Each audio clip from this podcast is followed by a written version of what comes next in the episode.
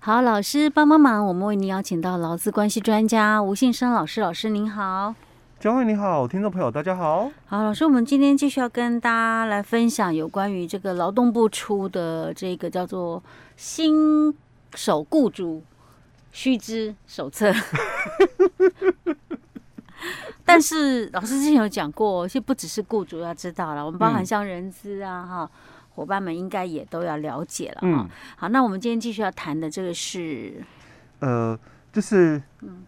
实务上哦，很多公司哦都会有发生这样的一个情形哦。就我们在那个应征新人的时候，嗯，可能哦有遇到了某些这个状况，嗯，本来我们是已经就是录取他了，嗯，可是因为他可能他有一些的是情形了哦，那没有办法，就是说，哎，这个马上就来。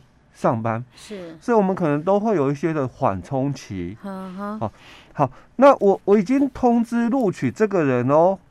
嗯，那因为还有一点时间了哦，可能因又因为某些的一个状况，嗯，那所以我可以取消吗？我已经通知录取你了。对，然后我之后又跟你取消。嗯。就不太行哎，这样怎么可以呢？可，可是哦，你也还没上班。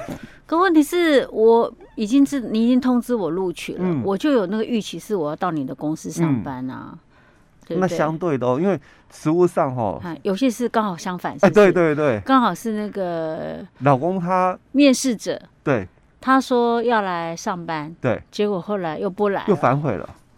哦，这这也实物上也有、嗯、哦。那当然在。劳动法的一个部分就是比较保护劳工嘛，哦，那这个议题哦，在实务上哦是有存在的哦，不管是谁哦，这个取消啦哦，当然有没有法律上的一个责任啊？这个好像我我还没有正式的一个工作嘛，对不对？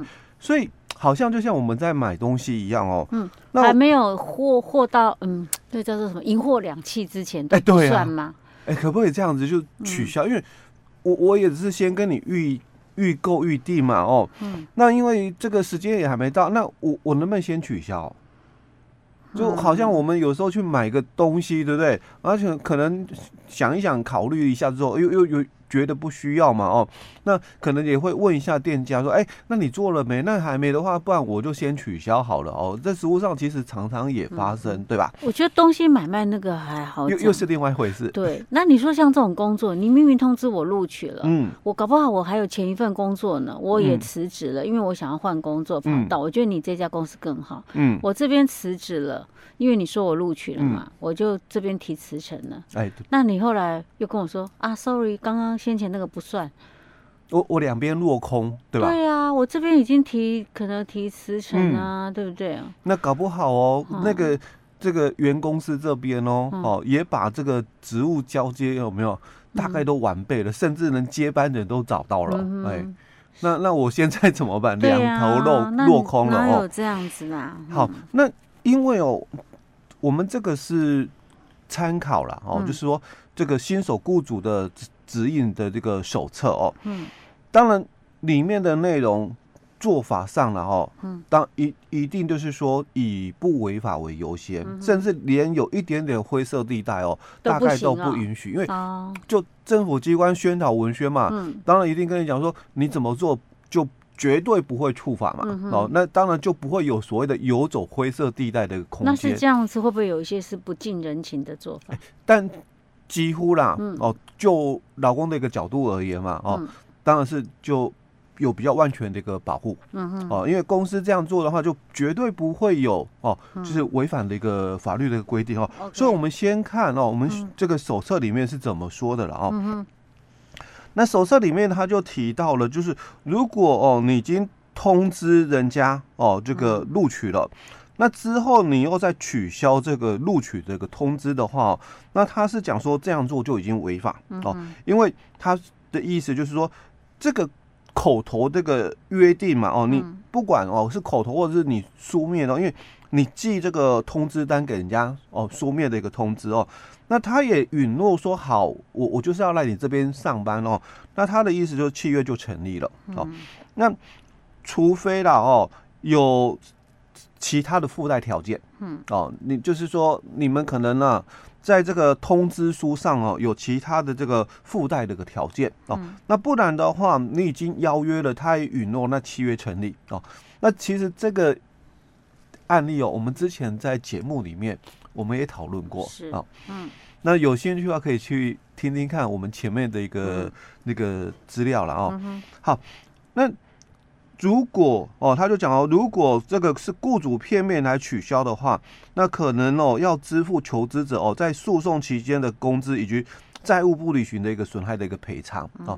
那这个是恐怕啦哦，有可能是这样的情形哦。因为他这样讲的意思是有可能求职者会提诉讼嘛？哎，对，但求职者提诉讼哦，法院的判决又是一种。情况哦哦，不是绝对哦哦，所以只是说，他说你可可能已经触法哦，所以这个是告诉你哦，你有可能哦会触法，所以他是建议的这个做法，因为毕竟你是新手雇主嘛哦，所以你可能很多的这个规定啊或者什么事情哦，你还都不清楚，甚至哦这个。刚创业而已，不要为了这点小事，有没有？嗯、哦，去花很多的心思在这上面哦。嗯、所以他就教你最简单的一个做法哦。所以他讲说最简单的做法哦，那你可能哦避免哦在招募的时候就发生争议哦。所以建议在录取这个求职的的时候，然后你要注意哦两件事情。第一件事情就是你发出去这个录取通知书之后哦，就不可以任意撤回哦，因为他的意思就是你已经发出通知了，那人家也允诺喽哦，那契约就成立哦。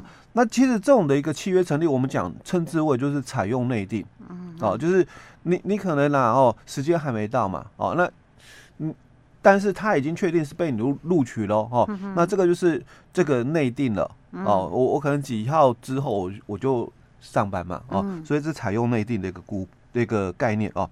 好，所以他提到了哦，就是除非哦，你有特别在通知书上面有载明说你必须完成这个报到手续等条件的生效要件、附带条件，嗯，哦，如果你有附带条件哦，这个。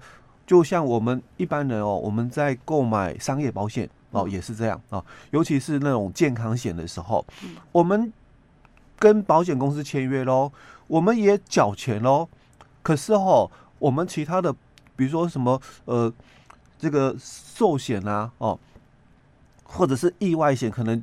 这个签约缴钱之后就生效，嗯，可是我们的这个健康险有没有？嗯，这些医疗险之类的，哎，对，医疗险之类的，它都有一个就是观察期。哦，啊，或者癌症险，它都有一个观察期哦。那等这个观察期过了之后哦，呃，你的这个保险才有效力，嗯哦，那这个就是附带条件的哦。所以他就提到，就是说，那第二个部分哦，那如果哦你要取消这个录取的话哦。